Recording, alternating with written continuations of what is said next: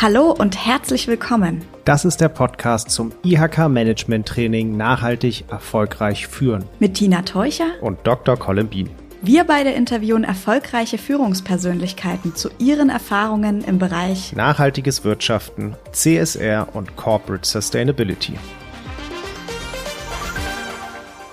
Bevor wir mit dem Podcast starten, möchten wir Sie noch auf Folgendes hinweisen. Der Themenkomplex Nachhaltigkeit hat viele Facetten und wird in der Wirtschaft immer wichtiger. Mit dem Programm Nachhaltig erfolgreich führen hat es sich die IHK-Organisation zur Aufgabe gemacht, Ihnen möglichst viele Facetten, Meinungen und Umsetzungsmöglichkeiten der verschiedensten Unternehmen zu präsentieren. Dabei können wir immer nur einen Ausschnitt des Meinungsspektrums darstellen und erheben dabei weder Anspruch auf Vollständigkeit, noch machen wir uns die in den Podcasts präsentierten Meinungen der Unternehmen zu eigen. liebe Kursteilnehmende, ich darf Sie ganz herzlich zum Podcast des Grundlagenmoduls Nachhaltigkeit begrüßen. Für dieses Interview hatte ich das Vergnügen, nach Bochum zu fahren, um mich dort mit zwei Vertretern eines absoluten Pionierunternehmens der Nachhaltigkeit zu treffen, der GLS Gemeinschaftsbank. Die GLS ist eine Genossenschaftsbank mit rund 65.000 Mitgliedern, die bereits 1974 gegründet wurde und seither Maßstäbe in Sachen Nachhaltigkeit im Bankwesen setzt. Im Hauptsitz der Bank habe ich mich mit Jan Köpper getroffen, Leiter der Stabsstelle Wirkungstransparenz und Nachhaltigkeit, und Dr. Laura Merwels-Kemper, Co-Leiterin Wirkungstransparenz und Nachhaltigkeit, um über nachhaltiges Wirtschaften im Allgemeinen und Nachhaltigkeit in der GLS Bank zu sprechen. Ich wünsche viel Spaß bei dem Interview. Ja, sehr geehrte Frau Merwelskemper, sehr geehrter Herr Köpper, wir sind hier heute in der GLS Bank, um mit Ihnen ein Podcast-Interview zu führen, weil Sie in der GLS Bank mit zu den Pionieren der Nachhaltigkeit gehören und schon seit den 70er Jahren die Themen Wirtschaft, Finanzen und Nachhaltigkeit zusammendenken. Und mich würde interessieren, was bedeutet Nachhaltigkeit eigentlich im unternehmerischen Kontext für Sie? Frau Merwelskämpfer, vielleicht möchten Sie starten. Nachhaltigkeit im unternehmerischen Kontext ist erstmal eine Maxime, die für Unternehmen eine ganz große Rolle spielt oder zumindest spielen sollte. Wir erleben von verschiedenen Richtungen, wie dringlich es ist, sich mit Nachhaltigkeit auseinanderzusetzen und eben so zu wirtschaften, dass man im Einklang mit der Natur, im Einklang mit den Menschen, mit der Gesellschaft, mit den Tieren handelt und eben nicht auf Egoismen setzt, auf eine Gewinnmaximierung, die andere Aspekte außer Acht lässt. Und das wird immer dringlicher, gerade in dem heutigen Zeitalter. Herr Köpper, hätten Sie was zu ergänzen oder deckt das Ihr Verständnis? Genau, leicht methodische Ergänzung vielleicht. Man hat lange über die sogenannte Triple Bottom Line gesprochen. Das heißt, dass unter dem Strich Soziales, Ökologisches und Ökonomisches ausgeglichen ist. Heute verschiebt sich die Debatte teilweise sehr stark in Richtung, man muss erst das Soziale und das Ökologische priorisieren und dann ist ökonomischer Erfolg die logische Folge aus dieser Priorisierung. Niemals aber eben ein Selbstzweck. Das Spannende bei der Frage nachhaltiges Wirtschaften ist ja, welche Rolle spielen eigentlich Unternehmen in der Gesellschaft? Sind sie nur Gewinnmaximierungsmaschinen oder treten Sie auch als Corporate Citizens auf, sozusagen in der Rolle eines Bürgers? Wie stellt sich das für Sie dar? Was ist die Rolle von Unternehmen in der Gesellschaft, Herr Köpper? Um als Unternehmen wirtschaftlich agieren zu dürfen, bin ich dem Gemeinwohl verpflichtet. Und dann ist die große Frage, was ist Gemeinwohlorientierung? Das wäre eben so in Einklang mit dem, was wir gerade beschrieben haben, soziales, ökologisches und ökonomisches in Ausgleich zu bringen, eigentlich die Aufgabe, genau da hinzuschauen. Also was ist mein Gemeinwohlauftrag als Unternehmen? Wenn man heute sieht, dass Unternehmen irre Machtstrukturen haben, global, durch Lieferketten, durch Produkte und Dienstleistungen, lassen sie Märkte entstehen, Märkte wieder versiegen, kann es eigentlich nur Anspruch sein, dass alle Unternehmen Nachhaltigkeit ins Kerngeschäft integrieren und dementsprechend auch Transformation aktiv begleiten und gestalten. Das heißt, Sie sind auch Transformationsmotoren in der Gesellschaft. Sie können auch für Wandel sorgen. Sie können für Wandel sorgen und Wandel ganz lange hinauszögern. Frau Merwelskämpfer. Da kann ich mich anschließen. Das waren ganz viele wichtige Punkte. Ich denke, Unternehmen haben vor allem auch die Aufgabe, eben dort anzusetzen, wo Produkte und Dienstleistungen benötigt werden, um menschlichen Bedürfnissen zu dienen, ohne dabei die natürlichen Lebensgrundlagen zu verletzen oder ganz im Gegenteil auch dort eben zu schauen, wie alles in Einklang passieren kann und niemals nur etwas zu produzieren oder zu vertreiben allein des Geldes willen. Lassen Sie uns den Fokus ein bisschen auf die Treiber für Nachhaltigkeit richten. Was gibt es Ihrer Meinung nach für gesellschaftspolitische und auch für marktwirtschaftliche Treiber für Unternehmen, um sich in dem Bereich Nachhaltigkeit zu engagieren? Ich denke, hier hat sich vor allem in den letzten Jahren und Jahrzehnten, muss man fast sagen, ganz viel gewandelt. Es wird immer deutlicher, dass wir sowohl vom gesellschaftlichen Umfeld her als auch von den natürlichen Rahmenbedingungen, also die Ressourcen, die die Erde zur Verfügung stellt, dass wir dort einfach an einen Punkt kommen, wo immer deutlicher wird, dass wir über unsere Verhältnisse hinaus leben, hinaus wirtschaften. Und allein dadurch, dass der Planet Erde so stark ausgebeutet wird und wir da an die Grenzen stoßen, rückt das Thema Nachhaltigkeit immer mehr in den Fokus, auch in das Bewusstsein der Menschen. Und Unternehmen, die darauf Wert legen, die werden nicht nur mit einer höheren Nachfrage eben belohnt, wenn man so ausdrücken möchte. Die sind auch attraktiver für potenzielle Arbeitnehmerinnen und Arbeitnehmer. Man hat eine stärkere Mitarbeiterzufriedenheit.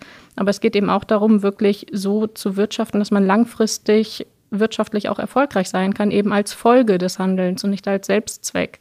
Aber allein dadurch, dass man durch eine Nachhaltigkeitsperspektive einen viel breiteren Fokus hat, viel mehr Stakeholder in Betracht zieht und eben nicht so engstirnig und kurzfristig ausgerichtet denkt und handelt, das bringt dann auch langfristig wirtschaftlichen Erfolg mit sich. Ähm, wie ist das Thema Nachhaltigkeit äh, in der GLS Bank strategisch verankert, Herr Köpper? Also ich glaube, der wichtigste Punkt ist erstmal, dass es sowohl im Leitbild als auch in der Satzung verankert ist. Das heißt, Unternehmenszweck ist schon eine sozialökologische Gesellschaft oder Gestaltung der Gesellschaft. Darüber hinaus gibt es sogar noch die sogenannten Anlage- und Finanzierungsgrundsätze, die auf unserer Website ganz klar sagen, welche positiven und negativen Geschäftsfelder wir wie betrachten, aus welcher Nachhaltigkeitsperspektive heraus. Aber wenn man jetzt wirklich mal operativ schaut, dann ist die Nachhaltigkeit bei uns als Stabsstelle direkt im Ressort Strategie bei dem Vorstandssprecher verankert. Darunter gibt es einen sogenannten Steuerungskreis Nachhaltigkeit, der sich interdisziplinär aus den Fachabteilungen zusammensetzt, um aus der Bank in den Steuerungskreis zu wirken und aus dem Steuerungskreis heraus wieder in die Bank hinein. Und so haben wir es geschafft, mittels dieser organisatorischen Verankerung das Thema auch in die Geschäftsstrategie aufzunehmen. Das heißt, wir haben klare strategische Ziele formuliert, die sich dann in operative Ziele übersetzen und auch Teil der Quartalsberichterstattung dementsprechend sind, weil sie eben Teil der Geschäftsstrategie sind. Das heißt, sehr hoch verankert, sowohl strukturell als auch inhaltlich und eigentlich nach allen Regeln der Kunst durchgeführt. Den Aspekt finde ich eigentlich ganz wichtig. Die GLS Bank hat sich ganz bewusst dafür entschieden, eben keine einzelne Nachhaltigkeitsstrategie zu formulieren, sondern Nachhaltigkeit integrativ in der Geschäfts- und Risikostrategie zu verankern.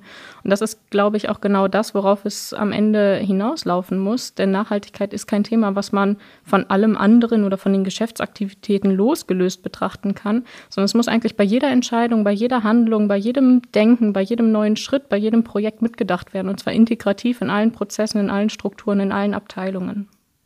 Das heißt, es muss auch Bestandteil der Kernaktivitäten werden.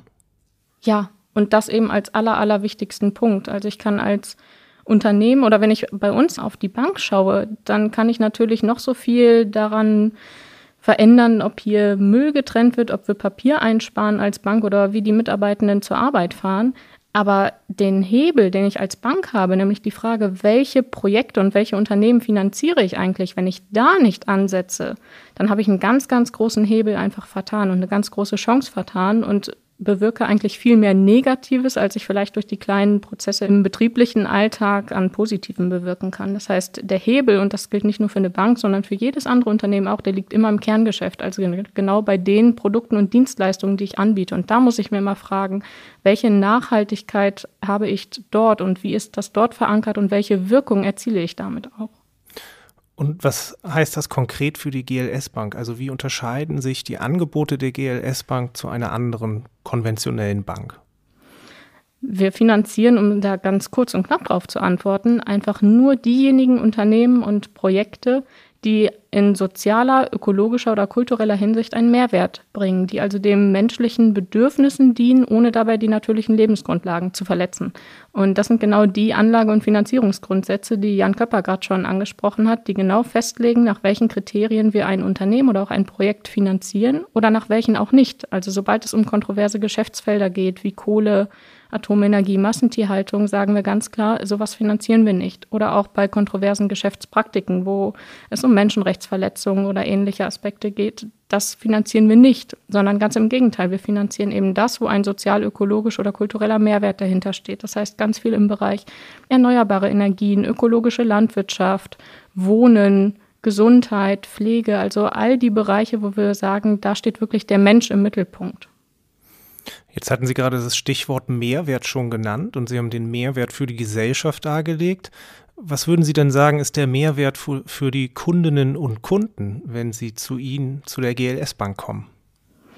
Die GLS Bank setzt das Geld, was durch die Kundinnen und Kunden ihr eben anvertraut wird, wirklich nur für die schon genannten sozial-ökologischen oder kulturellen Projekte ein. Das heißt, wir bringen das voran oder ermöglichen vielmehr, solche Projekte und Unternehmen voranzubringen, die der Nachhaltigkeit dienen und die dort innovative Projekte voranbringen oder neue Aspekte ausprobieren, die einfach aufzeigen, wie es geht, wie man Nachhaltigkeit in Einklang mit wirtschaftlichem Erfolg auch denken und voranbringen kann. Und das sind natürlich ganz viele Projekte, Unternehmen, die man dadurch dann ermöglicht, voranzukommen, neue Investitionen zu tätigen und so eben ein Stück weit zur Nachhaltigkeit beizutragen.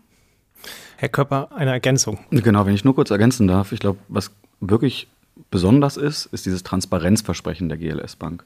Also, dass wir alles komplett transparent machen, wofür stehen wir, wofür stehen wir nicht, wem geben wir Kredite, in welcher Form, wozu und da sehr, sehr transparent zu kommunizieren. Das heißt, wir schaffen eine Mündigkeit alltägliche Entscheidungen zu treffen, die pro sozialökologische Nachhaltigkeit sind. Und das was ganz Besonderes, weil wir uns dadurch auch rechenschaftspflichtig nach außen machen. Also man kann uns anprangern, wenn man sieht, da stimmt etwas nicht mit euren Vorgaben, ihr haltet die entsprechend nicht ein. Dann sind wir dazu auskunftspflichtig. Und mal ein bisschen provokant gefragt, ist das jetzt eigentlich eine Modeerscheinung oder was würden Sie sagen, was ist die langfristige Wirkung, sich so auf dem Markt zu positionieren? Insgesamt für Unternehmen, aber auch im Speziellen für die GLS Bank? Das hat Laura Merwitzkemper hervorragend gerade beschrieben. Man hat da verschiedene Trends gerade in der Gesellschaft, die eigentlich zeigen, es geht gar nicht anders, als sozial-ökologisch nachhaltig zu wirtschaften. Das heißt, alleine, wenn man die planetarischen Leitplanken sich zu Gemüte führt, Biodiversität, Wasser, Klima, dann wird schon klar, dass es eine betriebswirtschaftliche Relevanz gibt, Nachhaltigkeit zu integrieren. Man spricht dabei von Wesentlichkeit. Die Wesentlichkeit kann finanziell oder risikospezifisch sein, sie kann aber auch normativ ethisch gepriesen sein. Und das ist ganz spannend. Das heißt, es ist auf keinen Fall eine Modeerscheinung, sondern man optimiert eigentlich das Geschäftsmodell dahingehend, dass es langfristig tragfähig ist und in Einklang mit sozioökonomischen und planetarischen Leitplanken gestaltet wird. Also ein absoluter Erfolgsfaktor. Und durch welche Brille betrachten Sie bei der GLS Bank das Thema Nachhaltigkeit? Wir haben in dem Modul verschiedene Zugänge, verschiedene Brillen eben, Perspektiven, durch die man das Thema betrachten kann. Zum Beispiel kann es um Zukunftsfähigkeit gehen, um veränderte Kundenbedürfnisse, um Vernetzung oder Ressourceneffizienz. Finden Sie sich in diesen Begrifflichkeiten wieder oder gibt es da noch andere Zugänge, die für Sie entscheidend sind? Ja. Also Zukunftsfähigkeit trifft es schon sehr stark, aber gleichzeitig muss man sagen, es geht gar nicht anders. Das möchte ich gerne nochmal betonen. Also es ist gar nicht so, vor welchem Hintergrund sieht man das, sondern das ist der einzig gangbare Weg, um auch diese verfassungsrechtlich zugestandene Ausübung einer wirtschaftlichen Tätigkeit überhaupt entsprechend auch gemeinwohlorientiert zu gestalten. Das heißt, es gibt gar keinen anderen Weg. Wir kombinieren ganz bewusst verschiedene Betrachtungsweisen. Ich hatte es gerade schon probiert anzureißen. Es geht um normativ-ethische Grundhaltungen, die einfach wichtig sind in der Haltung gegenüber der Wirtschaftsaktivität. Es geht um betriebswirtschaftliche, risikorelevante Bereiche, also inwiefern habe ich ein Exposure, eine nach außen Richtung gemäß bestimmter Risiko- oder Chancengrößen. Und all das kombiniert sich in einer ganz klaren Haltung dahingehend, dass nur Nachhaltigkeit der richtige Weg des Wirtschaftens sein kann und darf. Und spüren Sie gerade in den letzten zwei Jahren, wo das Thema ja auch sehr breitenwirksam ins öffentliche Bewusstsein gestoßen ist, unter anderem durch die Fridays for Future Bewegung, ähm, spüren Sie eine Veränderung am Markt? Gibt es zum Beispiel mehr Kundinnen und Kunden, die zu Ihnen kommen? Spiele ich den Ball mal wieder rüber. Durch die Aspekte, die Sie gerade auch angesprochen haben, merken wir schon auch ganz stark, dass das Thema nochmal eine ganz andere Bewusstsein in der Gesellschaft gerade erlebt und viel auch von der Art und Weise oder dem Bewusstsein, was es auch bewirken kann, das Geld eben bei einer nachhaltigen Bank zu haben, dass sowas noch stärker in den Vordergrund rückt und wir gerade aus der Richtung einen großen Zuwachs erleben in den letzten Jahren. Auf Unternehmensseite, glaube ich, ist es ähnlich, weil dort eben neben dem Aspekt der Zukunftsfähigkeit natürlich auch die anderen Aspekte erfahren werden, die Sie gerade genannt haben, veränderte Nachfrage auch durch das Bewusstsein in der Gesellschaft und auch die Sichtweise, dass eine Risikoperspektive damit zu tun hat und damit auch wieder eine wirtschaftliche Perspektive neben einer normativen, die man auf das Thema haben kann. Und so merken wir auch, dass es immer mehr Unternehmen gibt, die sich auch gerne der Transformation öffnen wollen, die also stärker in Richtung Nachhaltigkeit sich entwickeln wollen und gar nicht mehr nur die Pionierinnen, Pioniere auf uns zukommen, sondern eben gerade auch viele Unternehmen, die sagen, wir möchten uns auf den Weg machen. Und das hat, glaube ich, ganz stark mit dem veränderten Umfeld zu tun der letzten Jahre, was wir merken. Mhm. Es passiert ja auch viel auf der europäischen Ebene. Das Thema Sustainable Finance findet sich gerade doch in vielen Debatten wieder. Wie antizipieren Sie diese Aktivitäten? Ja, also an sich ist es ein Traum, was da gerade passiert. Viel zu wenig, viel zu langsam, das muss man schon sagen. Aber die Idee, dass der Finanzmarkt eine Hebelfunktion für nachhaltige Entwicklung hat, das ist ja das, was gerade propagiert wird oder auch probiert wird zu erreichen. Das heißt, wir müssen Kapitalströme mobilisieren, um sie nachhaltiger Entwicklung zuzuführen. was auf EU-Ebene passiert, ist eigentlich eine Stärkung, sorry, ein bisschen theoretisch, aber der Informationseffizienz. Das heißt, ich gebe den Marktteilnehmern eine effiziente Verteilung, Tiefe und Güte von Informationen, Beispiel EU-Taxonomie, um darauf aufbauend mündige Allokationsentscheidungen zu treffen, die nicht nur Rendite, Liquidität und Risiko mehr in Betracht ziehen, sondern auch das Thema Nachhaltigkeit und Wirkung eben in Betracht ziehen.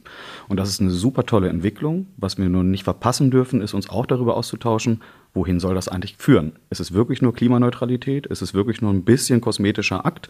Oder wollen wir wirklich eine andere Form des Wirtschaftens erreichen? Und da öffnet sich gerade eine riesengroße Chance für uns als Gesellschaft, diese Frage zu stellen. Also wie wollen wir leben und was muss der Finanzmarkt dafür leisten können? Und wie kann man als Unternehmen diesen Prozess auch in die richtige Richtung steuern? Zum Beispiel bei der GLS Bank Kunde werden oder gibt es noch andere Möglichkeiten? gibt es Investitionsentscheidungen zum Beispiel, die wir unter anderen Vorzeichen treffen können. Was würden Sie dazu sagen? Ich glaube, ganz wichtig ist es, um das eine Stichwort aufzugreifen, beispielsweise bei Investitionsvorhaben eine Langfristperspektive einzunehmen, die dann zwingendermaßen auch andere Perspektiven als eine kurzfristige Wirtschaftlichkeit mit einbeziehen. Einfach weil langfristig betrachtet viel mehr Aspekte auch aus dem sozialen und ökologischen Umfeld einfach eine Rolle spielen.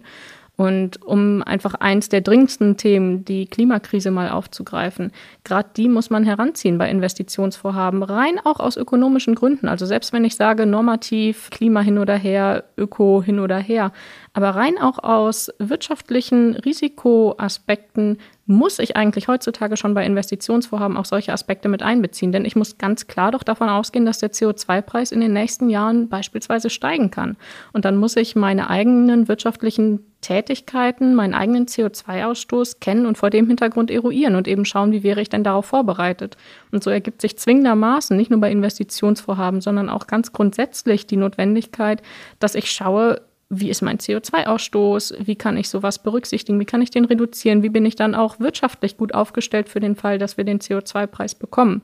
Und damit bin ich eigentlich bei einer perfekten Überleitung, denn sich auch dafür stark zu machen als Unternehmen und als gesellschaftlicher Akteur, als politischer Akteur aufzutreten und zu sagen, Mensch, wir sehen doch, wie dringend es ist, wie dringend ein Umsteuern benötigt wird, wie sehr wir eigentlich jetzt alles möglich machen müssen, um die Klimakrise abzuwenden dann kann ich doch auch als Unternehmen oder habe ich eigentlich eine gesellschaftliche Verantwortung als Unternehmen, mich auch dafür einzusetzen und mich dafür laut zu machen. Und auch die Politik davon zu überzeugen, dass man das schon hinbekommt. Denn die notwendigen Rahmenbedingungen braucht man als Unternehmen natürlich. Oder ganz viele sind darauf angewiesen. Und da die Stimme zu erheben und auch dafür Mut zu machen, das denke ich, gehört auch ganz klar zur gesellschaftlichen Verantwortung als Unternehmen.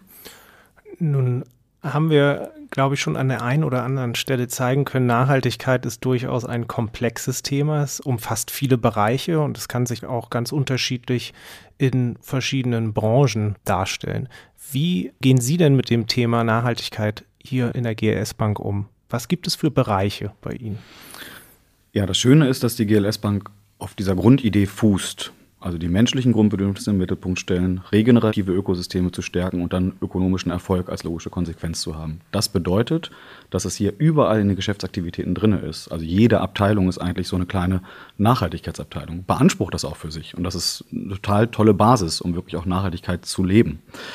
Von daher gibt es neben uns zum Beispiel noch den Kreditbereich. Der Kreditbereich entscheidet wirklich sehr detailliert auf Basis von Einzelfallentscheidungen, passt ein Projekt zu uns, passt ein Kunde zu uns oder eben nicht und vor welchem Hintergrund entscheiden wir uns pro oder contra. Dann gibt es das Team Research zum Beispiel, das Kapitalmarktemittenten recherchiert und dann die Recherche in einen Anlageausschuss gibt, der auch wieder auf Basis von Einzelfallentscheidungen sagt, hopp oder top, also entscheiden wir uns pro oder contra Investment. Dann gibt es natürlich die Kommunikationsabteilung, die das Ganze nach außen trägt, die Marke mit Leben füllt, also wirklich zeigt, wofür wir stehen. Das heißt, ich könnte ewig weitergehen, selbst der Hausservice, ne, die hier regionales, saisonales und biologisches Essen anbieten in der Kantine, selbst die sind in gewisser Form eine Nachhaltigkeitsabteilung, weil sie das Ding leben. Also von daher überall. Und gibt es aktuell bestimmte Themen, die ganz besonders relevant sind für Sie, die einen gewissen Trend erfahren? Ich denke, ein Thema, was wir gerade schon in verschiedenen Aspekten angesprochen haben, ist natürlich die Klimakrise. Das ist ein Thema, was nicht nur im Fokus der Gesellschaft, in der Öffentlichkeit steht, was auch im Fokus der Politik steht, was aber auch einfach im Fokus stehen muss, weil wir dort ganz klar an eine Grenze stoßen, die auch ökologisch getrieben ist.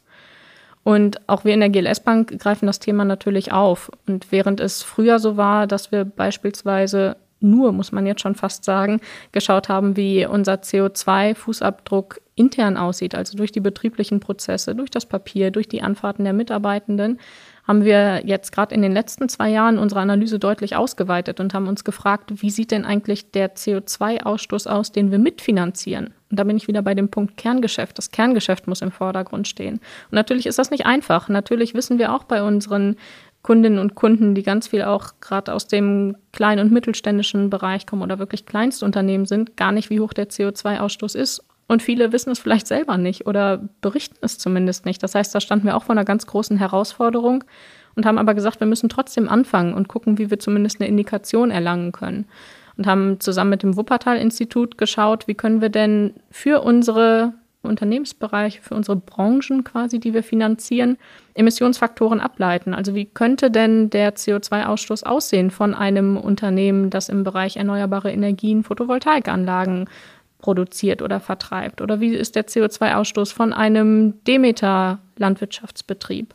Und haben uns so eben dem CO2-Ausstoß genähert und dann aber auch gesagt, na gut, und was bringt uns das jetzt? Also allein diese Zahl, dann zu wissen, dass wir ich sage einfach mal 125.000 Tonnen CO2 mitfinanzieren. Was machen wir mit der Info? Ist das gut? Ist das schlecht? Ist eine hohe Zahl, aber hm, ist die jetzt ausreichend, gerade im Kontext des 1,5 Grad Ziels, was wir einhalten wollen und müssen als Gesellschaft? Sagt uns die Zahl noch gar nicht so viel. Und deswegen sind wir noch einen Schritt weiter gegangen und haben mit Right Based on Science zusammen, einem jungen Unternehmen aus Frankfurt, eben geschaut, was würde das denn jetzt heißen, ausgedrückt in Grad Celsius? Also um wie viel Grad Celsius würde sich denn eigentlich die Erde erwärmen, wenn alle Unternehmen so emissionsintensiv auch wirtschaften wie die, die wir finanzieren?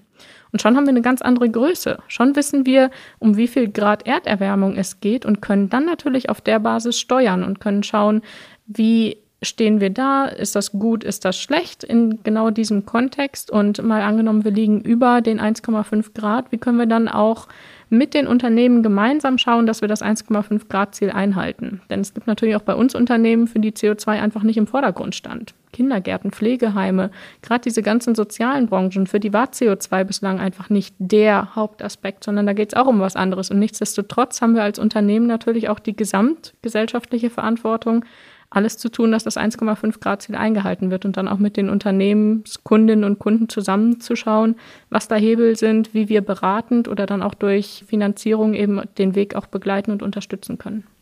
Also das ist super spannend, weil das fällt alles unter diese große Überschrift Internalisierung externer Effekte. Und das begleitet uns gerade auf ganz vielen Ebenen. Also Laura hat gerade Klimawirkung beschrieben, aber auch True Cost Accounting, also wahre Kosten abzuleiten. Da gibt es ja gerade das schöne Beispiel von Penny und Rewe zum Beispiel. Also was ist eigentlich der wahre Preis von zum Beispiel Lebensmitteln, aber auch die Integration von Nachhaltigkeitsrisiken in die Gesamtbanksteuerung. Und dieses ganze Themenfeld Internalisierung externer Effekte bietet einen wahnsinnigen Fundus an Möglichkeiten, um immanent im System mit den Logiken des Marktes die richtigen Kapitalströme herzuleiten, weil ich einfach eine Transparenz und eine Kostenwahrheit dazu habe, was sind wirklich sozial-ökologische Effekte, Geschäftsaktivitäten und was sind nicht nachhaltige oder nicht sozial-ökologische Aktivitäten.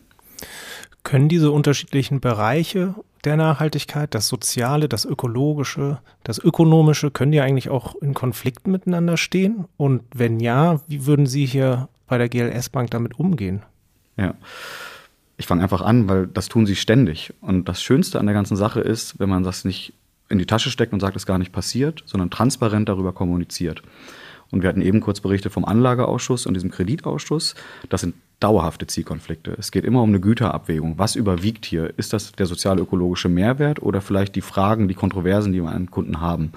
Aber das muss man nach außen tragen. Da muss man die Gemeinschaft einladen. Wir sind eine Mitgliederbank, das heißt, wir können unsere Mitglieder fragen, wir können unsere Kunden fragen, wir können Menschen um uns herum fragen, wie seht ihr diese Zielkonflikte? Weil nur über die Wahrnehmung dieser Themen können wir auch wirklich mündige Entscheidungen dann fällen und gemeinsam ne, so, eine, so ein Narrativ des Wandels, wie wir es sehr gerne nennen, äh, bestreiten und auch deklarieren um das vielleicht mal ganz plastisch zu machen, solche Diskussionen, die jetzt sehr plakativ scheinen mögen, aber die wir natürlich auch führen, ist, wie geht man denn damit um, wenn eine Solaranlage auf ein großes Dach eines Schweinemastbetriebs gebaut werden soll?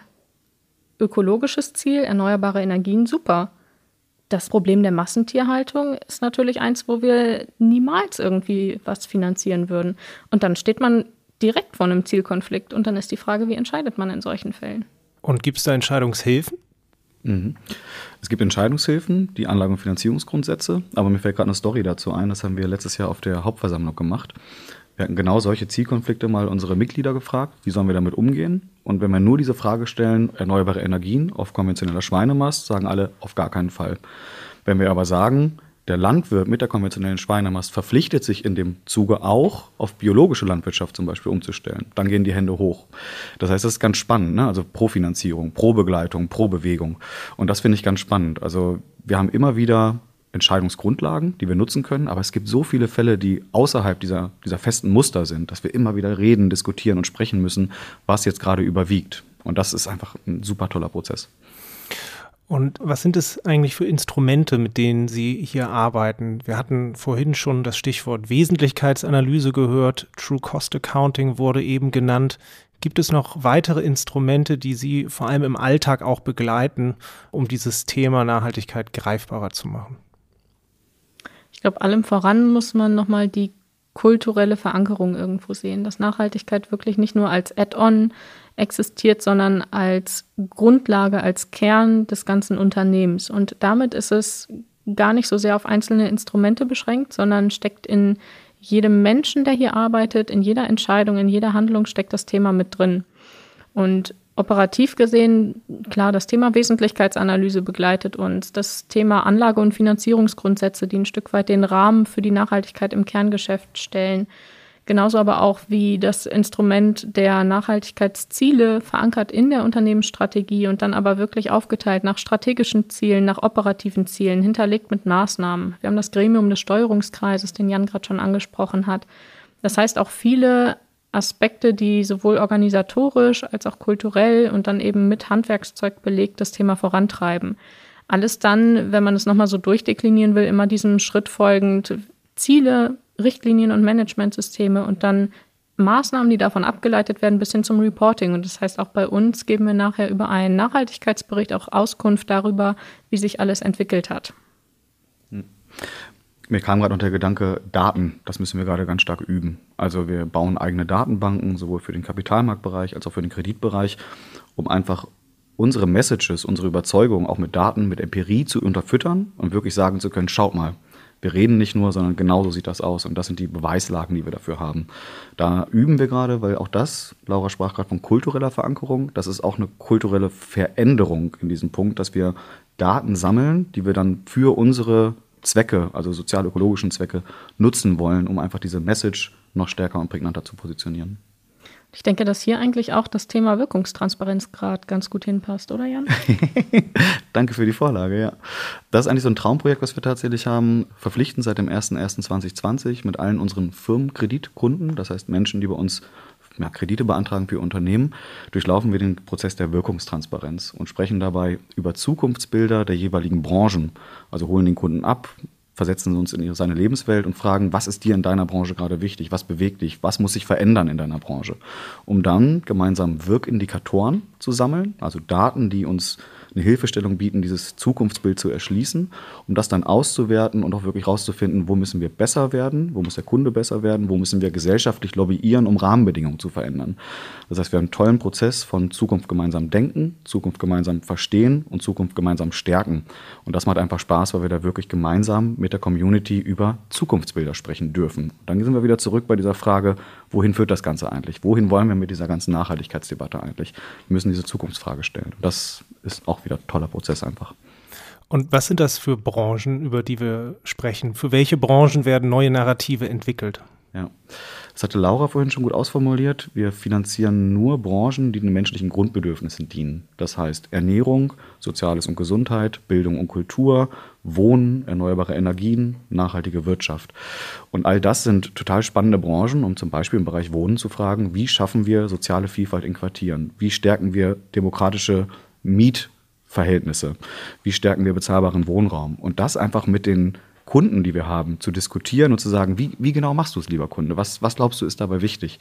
Das sind diese Narrative, die wir auch mit Leben füllen müssen, weil das sind große Begriffe, die wir alle benutzen, medial in der Gesellschaft, ne, bezahlbarer Wohnraum zum Beispiel was genau da jetzt mit gemeint ist und wie das Verhältnis von Einkommen und Miete sein soll und wie da soziale Vielfalt und Quartiersdurchmischung, das sind Fragen, die wir so noch nicht bewegt haben. Und dafür brauchen wir Bewusstsein und Narrative des Wandels, um genau da eben gemeinschaftlich hinwirken zu können. Nun haben Sie beide schon viele inspirierende Maßnahmen genannt und auch Ideen, die Mut machen. Gab es denn auch Phasen, in denen es schwierig war und in denen die Umsetzung gehapert hat? Und wenn ja, vielleicht könnten Sie uns ein, zwei Beispiele nennen und natürlich auch, wie Sie damit umgegangen sind. Ich glaube, ganz viele der Themen sind auf einen ersten Blick immer mit Zusatzaufwand verbunden. Und das ist natürlich ein ganz großes Thema, was ganz schnell auch zu Problemen führen kann. Gar nicht dahingehend, dass die Menschen, die Mitarbeiterinnen, Mitarbeiter, aber vielleicht auch die Kunden keine Lust auf das Thema haben, aber einfach auch gerade hier im Alltag und wie man eingebunden ist, gar nicht die Zeit sehen, sich damit noch auseinanderzusetzen. Und ganz viel Eigeninitiative aber eigentlich erforderlich ist für die Themen, um sowas dann noch on top zu machen. Und das ist ein ganz großes Thema, wo man immer die Balance finden muss, auch die Relevanz des Themas zu verstehen, zu erklären, Menschen mitzunehmen auf dem Prozess und auf dem Weg dorthin und dann eben auch einen Mehrwert darzustellen. Denn es gibt, glaube ich, auch ganz viele Negativbeispiele, wo Projekte angestoßen wurden oder werden in Unternehmen und man am Ende viel Zeit reinsteckt oder einen Zusatzaufwand hat, aber am Ende kein Nutzen daraus folgt. Und das ist, glaube ich, ein Thema, wo man immer bei solchen Projekten auch schauen muss, wie sieht da der Mehrwert am Ende auch für den Kunden aus, den man damit eigentlich erreichen möchte? Oder wie sieht der Mehrwert für uns selber aus? Oder wie sieht der Mehrwert für die Gesellschaft aus? Was ist eigentlich der Hintergrund dieses Projekts und nicht nur ein Projekt des Projektes willen zu machen? Und ich glaube, das sind einfach Aspekte, wo man von Anfang an schauen muss, dass man alle auf diesem Weg auch der Veränderung mitnimmt. Stichwort Lessons Learned. Sie beide sind schon lange aktiv und gestalten aus einem Unternehmen heraus sowas wie eine gesellschaftliche Transformation. Was würden Sie vor diesem besonderen und einzigartigen Hintergrund denn angehende Change Agents, angehenden Changemakern raten, wie sie Nachhaltigkeit in ihrem Unternehmenskontext implementieren könnten? Ich glaube, ich würde das Stichwort Relevanz nochmal wieder aufgreifen. Also Relevanz und Euphorie, das waren so gerade zwei Worte, die mir bei der Frage direkt in den Sinn geschossen sind. Relevanz. Man muss aufzeigen, dass das, womit man anfängt, einfach auch der Aspekt ist, womit man eine Hebelwirkung hat. Dann bin ich vielleicht wieder bei dem Thema Kerngeschäft oder was hängt wirklich mit dem Kern meines Unternehmens zu tun und da auch anzusetzen. Denn ich denke mal, es muss alles auch glaubwürdig und stimmig sein. Und ich kann nicht als ein Unternehmen, was im Kerngeschäft sehr, sehr unnachhaltig agiert, dann plötzlich anfangen und von den Mitarbeiterinnen und Mitarbeitern verlangen, dass sie noch auf das letzte Blättchen Papier achten, aber eigentlich genau wissen, dass das ganze Kerngeschäft umweltzerstörend ist. Das heißt, da fehlt dann einfach Authentizität und Glaubwürdigkeit im gesamten Handeln. Das heißt, ich muss eigentlich da ansetzen, wo ich als Unternehmen auch meinen relevanten Kern sehe. Und der zweite Punkt, Euphorie, ist, glaube ich, so ein Stück weit das, womit man die Menschen auch mitnehmen kann. Wenn man selber für das Thema brennt, wenn man mit einem Strahlen diese Themen voranbringt, weil man selber weiß, wie wichtig die sind und weil man dafür kämpfen will und dafür einstehen will, dann schafft man es auch, die Menschen eben mitzunehmen auf dem Weg. Und bereit sein, dass Dinge auch mal nicht funktionieren. Ne? Also im Prozess anzufangen, etwas Neues wachsen zu lassen, aber man merkt, das zieht nicht, das hat keinen Kundenmehrwert, keinen gesellschaftlichen Mehrwert, diese Idee, ich muss sie loslassen, dann auch das Loslassen üben. Und das mit Relevanz und Euphorie auch loslassen können. Gut, und letzte Frage. Wie messen Sie in der GLS Bank eigentlich den Erfolg von Nachhaltigkeit? Ich glaube, da haben wir verschiedene Ansätze, die mir gerade in den Kopf kommen. Also wenn wir jetzt nochmal auf das Thema Klima gehen, weil wir da eben schon waren, dann gibt es eine ganz klare Kennzahl, die man berechnen kann, was ich eben kurz erklärt hatte, diese X-Grad-Kompatibilität. Und man sieht sehr schön, sind wir auf dem Weg im Einklang mit dem Pariser Klimaabkommen oder nicht? Sprich, sind wir auf dem Weg, das 1,5 Grad Ziel einzuhalten oder nicht? Das ist gleichzeitig eines unserer 44 Nachhaltigkeitsziele. Das heißt, auch da habe ich über einen Soll-Ist-Abgleich natürlich ein ganz schönes Instrument, um zu schauen, liegen wir da auf dem richtigen Weg? Wie steht es hinsichtlich der Zielerreichung? Das heißt, auch da hätten wir einen Prozess, um eben Nachhaltigkeit zu messen und zu schauen, wie stehen wir bei den eigenen Nachhaltigkeitszielen. Und dann geht es aber, glaube ich, darüber hinaus auch noch um etwas viel Größeres. Und das ist das, was Jan eben mit der Wirkungstransparenz schon beschrieben hat. Unsere Aufgabe ist es ja, Geld dorthin zu bringen, wo es unter sozialen, ökologischen und kulturellen Aspekten wirkt und wo es benötigt wird.